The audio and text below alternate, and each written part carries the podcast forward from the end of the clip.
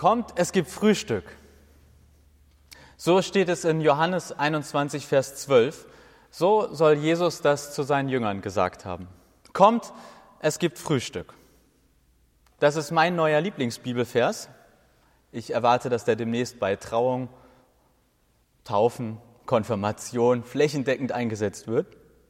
Und es ist das Motto für den April. Ein Motto, ein Thema Essen. Und wo isst man? Naja, meistens am Tisch. Aber wusstet ihr auch, wer den Ausziehtisch erfunden hat? Ja, Jesus. Die Idee eines Tisches zum Ausziehen stammt ursprünglich von Jesus. Er hat es nur vergessen zu patentieren, zu lassen. Wieso er so einen Tisch zum Erweitern erfunden hat, wer mit ihm an einem Tisch saß und was das alles mit uns heute zu tun hat, darum geht es heute in der Predigt in fünf Teilen. Teil 1. Mit wem saß Jesus eigentlich am Tisch und welche Rolle spielten gemeinsame Mahlzeiten für ihn? Ein Ritt durch das Neue Testament. Und da kann man zum Beispiel lesen, dass Jesus mit reichen, unbeliebten Menschen ist, die sich selbst auf Kosten anderer bereicherten. Er ist genauso mit Menschen, die ohne Gott leben, bewusst vielleicht sogar gegen Gottes Willen verstoßen. An anderer Stelle steht, dass Jesus mit Menschen gegessen hat, die die Bibel oder die damaligen alten Schriften sehr ernst nahmen. Ich nenne sie mal die Hardliner.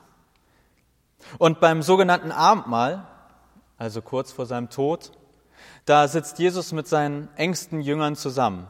Sie feiern das Passamahl. Auch dabei wird gegessen. Jesus ist also mit seinen Jüngern, mit den bibelfesten Hardlinern, mit reichen Menschen, die andere ausbeuten, mit gottfernen Menschen, mit schuldbeladenen Menschen. Und als ihm einmal tausende Menschen folgen, um ihn zu hören und dabei offensichtlich völlig vergessen, sich auch um die Verpflegung zu kümmern, da lässt sich Jesus nicht groß bitten und versorgt per Essensvermehrung auf wundersame Weise diese tausenden Menschen. Der Mensch lebt bei Jesus nicht vom Wort allein, sondern eben auch vom Brot oder wahlweise vom Fisch. Und in eine ähnliche Richtung geht ein Bericht über Jesus und seine Jünger, als sie am Sabbat etwas zu essen besorgen. Hunger stillen geht bei Jesus vor religiöser Vorschrift. Hunger stillen, ja, das ist Jesus wichtig. Und dann gibt es da eine Geschichte, in der Jesus ein totes Mädchen wieder zum Leben aufweckt. Und was sagt er, als das alles so vollbracht ist und das Mädchen wieder lebt? Zu dem Mädchen sagt er, Psst, erzähle niemandem etwas davon. Und zu den umliegenden Leuten, geht und holt ihr etwas zu essen. Also, falls das mal einem von euch passiert, entweder die Auferweckung vollbracht zu haben oder auferweckt worden zu sein, denkt ans Essen und es niemandem zu erzählen. Jesus hat auch Regeln parat, wen man zum Mittag- oder Abendessen einladen soll. Arme, Verkrüppelte, Gelähmte und Blinde seien einzuladen. Ehrlich gesagt weiß ich nicht, wieso das Frühstück in dieser Aufzählung rausfällt, aber Jesus wird seinen Grund gehabt haben. Und dann gibt es noch eine Erzählung nicht, oder einige Erzählungen nicht über, sondern von Jesus, wo es ums Essen geht. Einmal erzählt er von einem großen Fest und wen Gott bei diesem Fest alles einladen wird. Kernsatz des Ganzen? Dränge die Leute. Hauptsache, es wird voll. Oder die berühmte Geschichte, bei der Jesus bei einer Hochzeit aus Wasser Wein macht, den besten Wein der ganzen Party. Wir können also wohl sagen, an Jesus Tisch gibt es keinen Tetrapack, sondern richtig edlen Tropfen und das zu Kosten von Leitungswasser. Und ein anderes Mal erzählt Jesus, was Gott tut, wenn jemand zu ihm zurückkommt. Er feiert ein großes Fest und es gibt das beste Fleisch und den teuersten Wein. Und dann wird gegessen, getrunken und gefeiert. Ja, ich muss zugeben, Essen ist nicht das allergrößte Thema im Neuen Testament und auch nicht bei Jesus. Aber es kommt vor und nicht völlig unprominent. Für Jesus hat Essen zum Teil die Funktion, dass man keinen Hunger mehr hat. Ganz funktional. Manchmal geht es Jesus einfach nur darum, dass Menschen satt werden.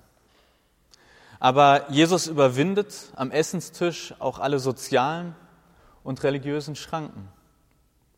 Er sitzt einfach mit allen am Tisch. Seien sie krank, religiös irgendwie abzulehnen, gesellschaftlich ausgestoßen, schuldbeladen, Juden oder Nichtjuden, arm, reich, Lügner oder eher treueste Anhänger. Jesus sitzt mit allen am Tisch. Teil 2.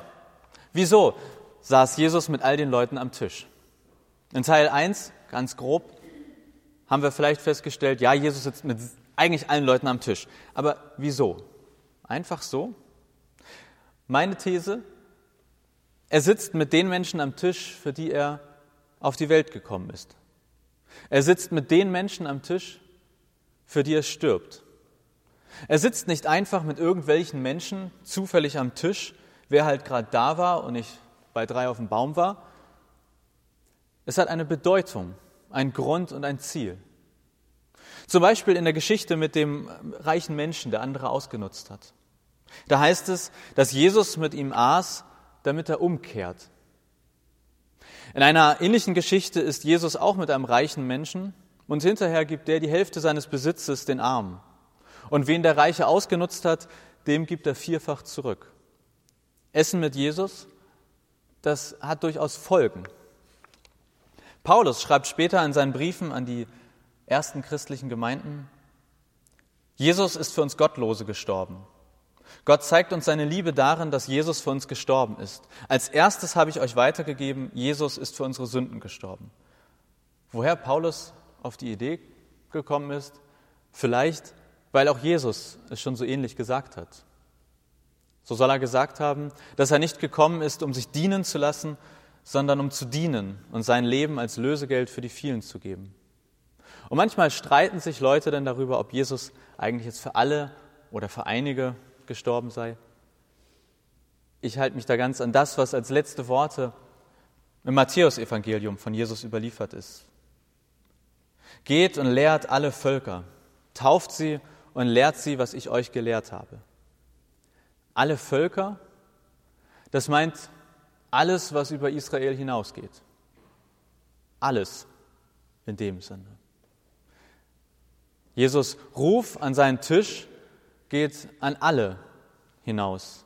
So wie Jesus wirklich mit jedem zusammensaß, so trägt er auch seinen Jüngern auf, dass sie im übertragenen Sinne mit allen am Tisch sitzen sollen. Denn wenn die Jünger alle Menschen lehren sollen, was Jesus sie gelehrt hat, dann eben auch das. Jesus Tisch ist ein ausziehbarer Tisch. Ein Jesus Tisch ist Platz für alle Menschen. Jesus hat niemanden davon ausgeschlossen, mit ihm an einem Tisch zu sitzen. Aber wer mit Jesus am Tisch saß, der musste zumindest damit rechnen, dass es Folgen hatte. Teil 3. Wieso interessiert das jetzt, mit wem Jesus am Tisch saß? So weit, so gut, könnte man ja sagen. Ein paar Minuten rum, war ja gar nicht so schlimm. Jesus hat gerne gegessen. Er aß, er saß mit allen möglichen Leuten am Tisch. Er hat niemanden ausgegrenzt und er tat das mit Hintergedanken. Und wieso ist das für uns heute interessant? Ich kann ja nur für mich sprechen, aber bestenfalls bekomme ich euch überzeugt. Mich interessiert, mit wem Jesus am Tisch saß, weil ich glaube, der Tisch von Jesus, das ist Kirche. Der Tisch von Jesus, das ist Gemeinde. Deswegen steht dahinter für mich die Frage, was ist eigentlich Kirche? Was ist eigentlich Gemeinde und wie gehöre ich dazu? Kurz gesagt, wer mit Jesus am Tisch sitzt, der gehört zur Kirche. Jesus kannte überraschenderweise keine Mitgliedschaft. Wer an Jesus Tisch saß, der war kein Mitglied in Jesus Verein. Da zahlte niemand einen monatlichen Beitrag. Es musste aber auch niemand mit ihm am Tisch sitzen. Es saßen nicht alle mit ihm am Tisch, manche auch ganz bewusst vermutlich nicht. Wer mit Jesus am Tisch sitzt, der gehört zur Kirche, der ist Kirche. Wer mit Jesus am Tisch ist, der ist mit Jesus. Vielleicht entsprechend auch, wer in der Kirche ist, der ist Kirche. Wer ist, der ist. Das ist zumindest aufgeschrieben irgendwie sinnvoll. Wer ist, der ist. Im Abendmahl findet sich dieser Gedanke eigentlich wieder. Da hat man nur eigentlich nur leider das Essen irgendwie gestrichen. Auch deshalb wünsche ich mir, darum geht es Gründonnerstag, wer Donnerstagabend noch nichts vorhat, dass wir häufiger vom Ritual am Altar zum Ritual am Essenstisch wieder zurückkommen. Ein richtiges Essen. Aber eigentlich wollte ich euch erzählen, wieso interessiert das, mit wem Jesus am Tisch sitzt? Es interessiert mich, weil es für mich zeigt, wer und was und wie Kirche ist. Jesus soll einmal gesagt haben, wer tut, was mein Vater am Himmel will, der ist mein Bruder, meine Schwester, meine Mutter. Aber ich finde ganz wichtig bei diesem Satz, sich noch vorzustellen, auf wen er in diesem Moment gezeigt hat, mit wem er da war. Und er zeigt auf seine Jünger, auf die Jünger, die zwar einerseits voll für ihn brennen, aber eben auch verraten, ihn verleugnen, zweifeln, nach seinem Tod jede Hoffnung verlieren. Deshalb sind die Jünger ein Symbol für Kirche. Denn an Jesus Tisch sitzt jede Form und jeder Typ Mensch. Oder jeder kann dort sitzen. Denn jeder ist eingeladen und für jeden wird Platz geschaffen. Für reiche, arme, alle dazwischen. Für Lügner, Wahrheitsliebende und die dazwischen. Für so richtig fromme und Zweifler, für Gottlose und absolute Hardliner. Wer mit Jesus ist, der ist mit Jesus und Jesus mit ihm. Und deshalb ist Kirche ein ausziehbarer Tisch, weil für jeden Platz an diesem Tisch ist. Teil 4. Wie kann man sich heute an Jesus Tisch setzen? Es gibt ja nun ein kleines Problemchen. Wir können uns nicht mehr so ganz einfach mit Jesus an Tisch setzen, wie das vielleicht seine Jünger konnten. Und dann könnte man zumindest fragen, wie ist man mit Jesus heute? Also wie ist äh, im Sinne von Essen man mit Jesus heute? Was soll das heißen? Wer mit Jesus ist, der ist mit Jesus und Jesus mit ihm. Natürlich, Abendmahl könnte eine Antwort sein. Ich glaube aber, dass das Abendmahl nur eine Antwortmöglichkeit ist und möchte euch heute eine andere Antwortmöglichkeit geben oder vorstellen. Anfang des Jahres waren meine Freundin und ich in Marokko. Ich war noch nie in solchen Gegenden und ich hatte das Gefühl, die halbe Bibel hat sich mir erschlossen, als ich dort durchs Land gefahren bin. Ich habe zum ersten Mal begriffen, was es heißt, dass Wasser Leben ist. Absolut karge Landschaften dort, aber dort, wo es Wasser gab, grün.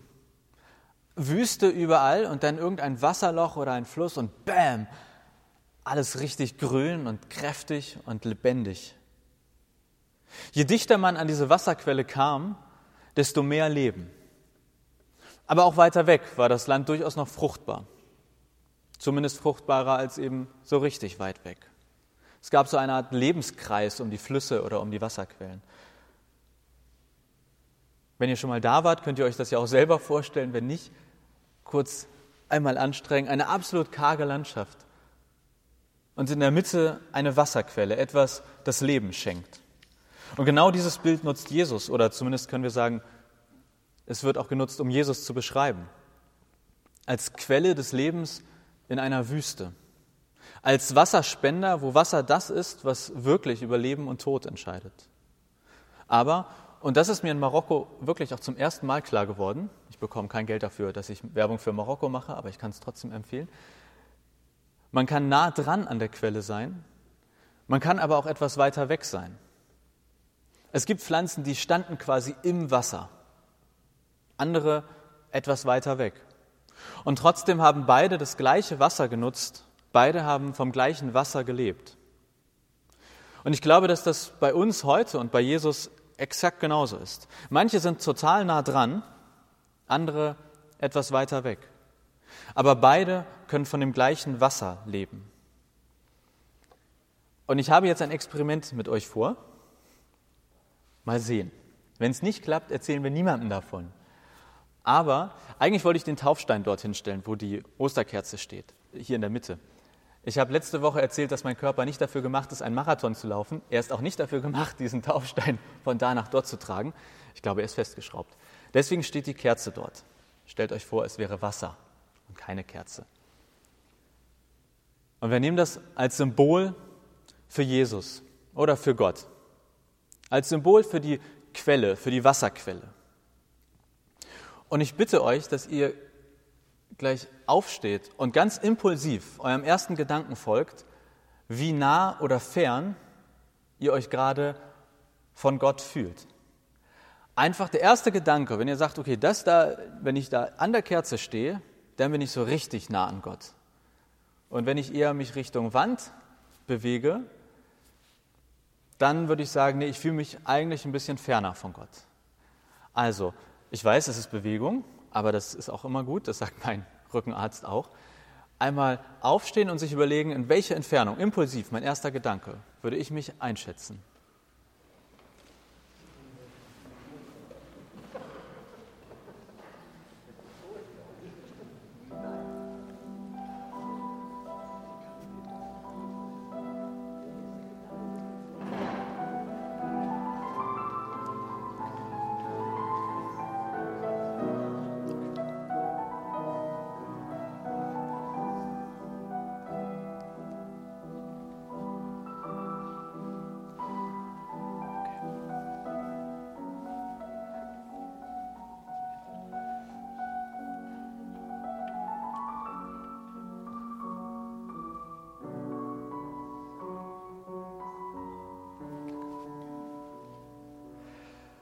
Wenn ihr zu Hause nochmal in Ruhe darüber nachdenkt, dann glaube ich, werdet ihr feststellen, dass ihr euch gar nicht sicher dort verortet, wo ihr gerade steht.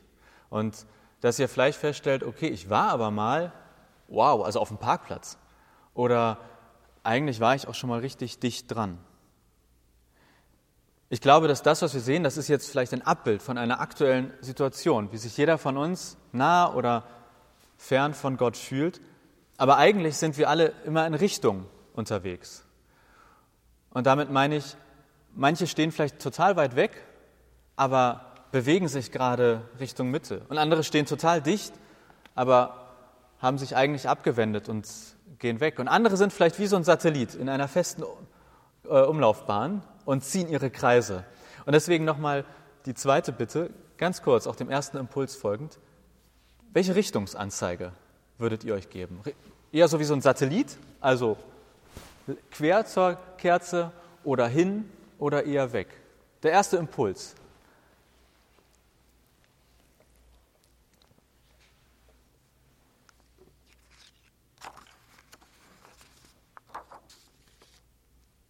Ihr dürft euch gleich wieder hinsetzen, nur ganz kurz. Das ist Kirche, was wir gerade abgebildet haben. Das ist Gemeinde. Wir sind an ganz unterschiedlichen Punkten in ganz unterschiedliche Richtungen unterwegs. Manche nah dran, manche weiter weg, manche hin und manche eigentlich gerade auf dem Weg weg. Aber was uns eint, ist die Quelle, ist die Mitte. Das ist das Wasser, von dem wir leben. Ob weit weg oder nah dran. In Marokko, die ganzen Pflanzen, sie haben vom gleichen Wasser gelebt. Und so ist es auch in Kirche. Letztlich gilt, wer am Tisch Jesu sitzt, der trinkt ein ganz bestimmtes Lebenswasser, ein, den stärkt ein bestimmtes Etwas. Aber wenn wir es uns genau anschauen, dann stehen wir an ganz unterschiedlichen Punkten und sind ganz unterschiedlich entfernt von dieser Quelle und dennoch noch ständig in Bewegung. Aber ihr dürft euch jetzt gern erstmal wieder hinsetzen. Vielen Dank. Wir können davon erzählen. Ihr dürft es weiter erzählen.